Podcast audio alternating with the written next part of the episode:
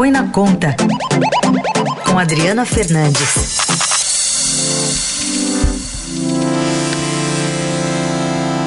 Oi, Adri. Bom dia, tudo bem? Bom dia, Carol. Bom dia, Heisen. Bom dia.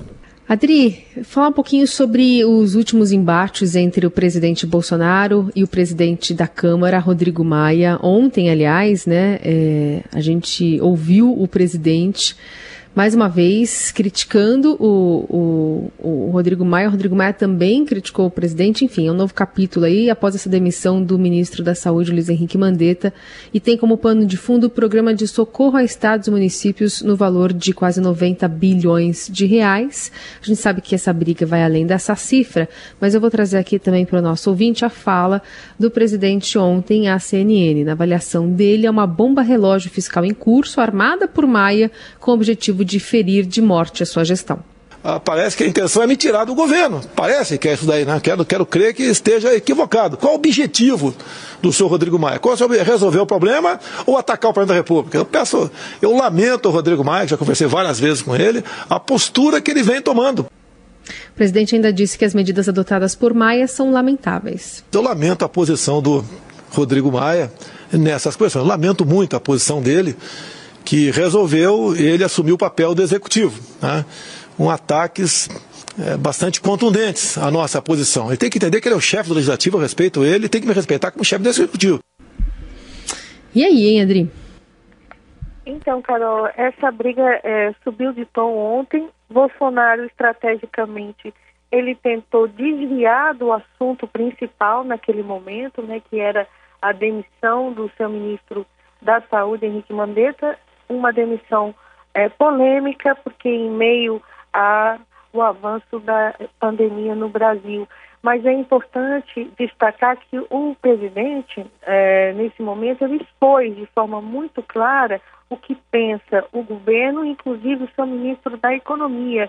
Ele, numa, no momento, né, no discurso em que ele apresentou o novo ministro da Saúde, ele diz assim, avisa aos estados os excessos terão que é, não serão pagos com recursos, excessos dos governadores, deixando claro aqui, não serão pagos com recursos do governo federal.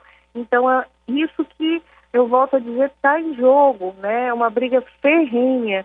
Aí, os técnicos da equipe estavam é, mais tranquilos com a possibilidade de um acordo no Senado é, um acordo de uma mudança no texto do, do socorro aos estados e municípios no Senado, mas ontem, no final do dia, depois da fala do presidente, já estavam é, mais temerosos, porque é, foi uma, fa uma fala é, de ameaça também aos governadores, né? A, a, o Senado é conhecido como a casa dos estados, né? Então lá é, governadores costumam ter mais influência eles divulgaram uma nota, é, uma carta, pedindo aos senadores, apelaram aos senadores que aprovassem o projeto integralmente. Então, essa disputa, esse momento em que Bolsonaro é, pede, né, é, ataca a Câmara, ataca os governadores, é muito, muito ruim, é, mas tem o apoio do ministro da Economia, Paulo Guedes, que pensa exatamente como Bolsonaro de que Maia está num plano, né, junto com Dória e também o governador de São Paulo, João Dória, e o governador do Rio de Janeiro, Wilson Witzel, para é, desestabilizar o seu governo.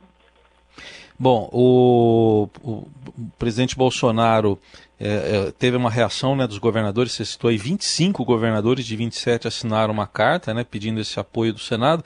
Agora eu vi que lá na Câmara também, né, Adri, foi aprovada a ampliação do auxílio emergencial, aquele projeto que veio do Senado, e amplia aí, está se falando algo em 77 milhões de pessoas sendo beneficiadas e não 54 milhões, como era a previsão inicial, né? Raíssa, esse foi outro momento de outro momento de é, discórdia ontem, né?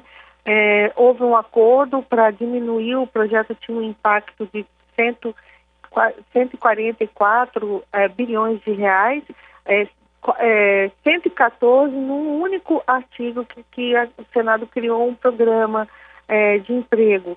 E o que, que aconteceu? Teve a negociação para reduzir, mas Rodrigo Maia, seus aliados, todo mundo reclamou bastante, dizendo que é, o governo fez, é, chamou de bomba fiscal o projeto dos estados e, e não fez, fez pouco alarde em relação a esse projeto, mas na negociação de bastidores acabaram diminuindo o impacto que era muito maior, eram 144 uh, bilhões de reais.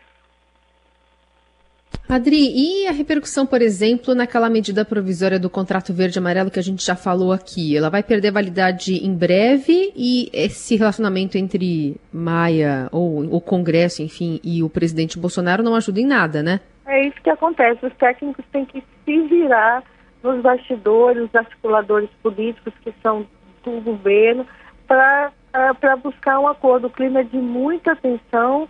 É, porque o, o, o, presidente Maia e o ministro Paulo Guedes, eles não se falam mais, assim, houve muita, muito embate e é, troca de mensagens, é, eu poderia dizer que até xingamentos entre eles, entendeu? Então o nível de tensão está muito grande e os técnicos que fazem de fato aquela negociação técnica, aquela, é, aqui, aqui pode, aqui não vai, esse tipo de coisa, calcula o impacto, eles ficam no meio de, desse embate político que, como, como eu falei no início, tem tudo a ver com dinheiro, né?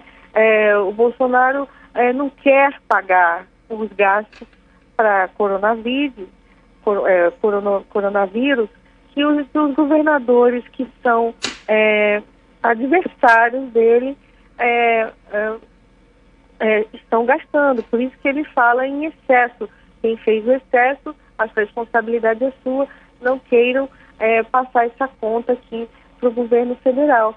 E aí a gente fica nesse embate, já tem, desde a semana passada, era esse projeto já podia ter andado mais rápido para ajudar os estados, ele tem alguns em situação é, mais complexa e, e não sai. Agora tem um ponto importante que é preciso uma coordenação, uma coordenação nacional dos gastos, né? Para evitar que esse dinheiro vá para pagamento de pessoal. É, um, um, exemplo típico disso foi que a Assembleia Legislativa do Rio de Janeiro aprovou aumento, aprovou aumento de salário em meio à crise dos, e é, o, o governador sancionou a lei.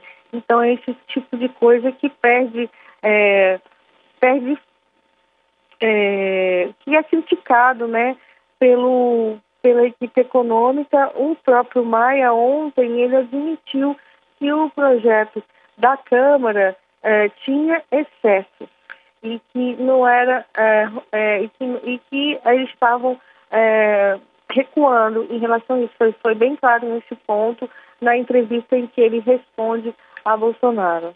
Muito bem, Adriana Fernandes ajudando a gente a entender o balanço dessa semana. Obrigada, Adri, até semana que vem. Obrigada, bom, bom, bom fim de semana para você, Carol, e também para o Raíssa.